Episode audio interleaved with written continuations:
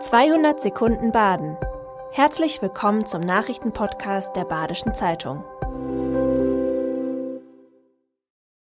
Die Nachrichten am Mittwoch, dem 15. Februar. Die Personalnot in Kitas ist enorm. Bislang haben viele Einrichtungen mit vorübergehenden Kürzungen ihrer Öffnungszeiten reagiert. Die ersten Kommunen im Südwesten gehen nun dazu über, dauerhaft früher zu schließen.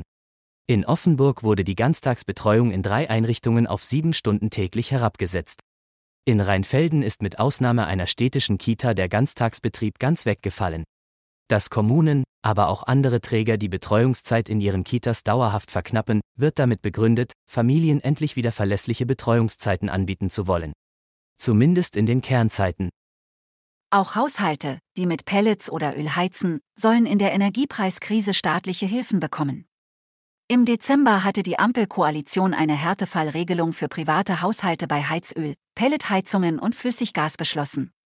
Bis zu 2000 Euro sollen Haushalte demnach erhalten können. Zum Ende der aktuellen Heizsaison können diese Hilfen allerdings noch immer nicht beantragt werden, und noch immer weiß niemand, nach welchen Kriterien über eine Bewilligung entschieden werden soll. Das Umweltministerium in Stuttgart teilte auf Anfrage der Badischen Zeitung mit, dass der Bund mit den Ländern noch eine Verwaltungsvereinbarung abschließen müsse. Was die Klinikreform des Bundes für den Standort La bedeutet, ist weiterhin unklar. Die Deutsche Krankenhausgesellschaft hat eine Analyse zu möglichen Folgen der Reform beauftragt. Demnach stehen mehr als 100 Krankenhäuser im Südwesten vor einer ungewissen Zukunft. Nun gibt es in La Sorgen vor einer schrittweisen Verlagerung medizinischer Kompetenzen nach Offenburg, wo ein großer Klinikneubau geplant ist. Oberbürgermeister Markus Ibert hatte sich in einer Pressemeldung vom Dezember für den Erhalt des Herzzentrums in La eingesetzt. Von Seiten der Klinikum-Geschäftsführung gab es noch keine Stellungnahme. Das Freiburger Friedrichsbau-Kino zu retten, bleibt eine große Aufgabe. Das Ende ist zwar erstmal abgewendet.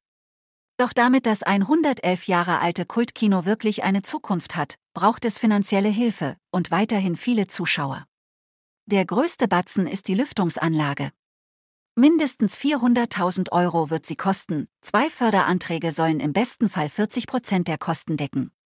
Fördergelder sollen vom baden-württembergischen Staatsministerium für Kultur und Medien sowie der Filmförderungsanstalt kommen. Doch am wichtigsten ist, dass weiterhin viele Besucher in den Friedrichsburg kommen.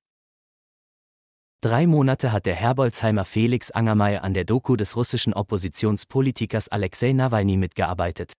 Jetzt ist der Streifen für einen Oscar nominiert, was auch der bislang größte Erfolg von Kameramann und Filmemacher Angermeier ist. Teils sind die Aufnahmen in der Freiburger Ferienwohnung, wo Nawalny untergebracht war, entstanden, teils im Black Forest Studio in Kirchzarten. Angermeier will zur Oscar-Verleihung am 12. März nach Los Angeles fliegen. Das war 200 Sekunden Baden. Immer montags bis freitags ab 6.30 Uhr. Aktuelle Nachrichten rund um die Uhr gibt's auf der Website der Badischen Zeitung badische-zeitung.de.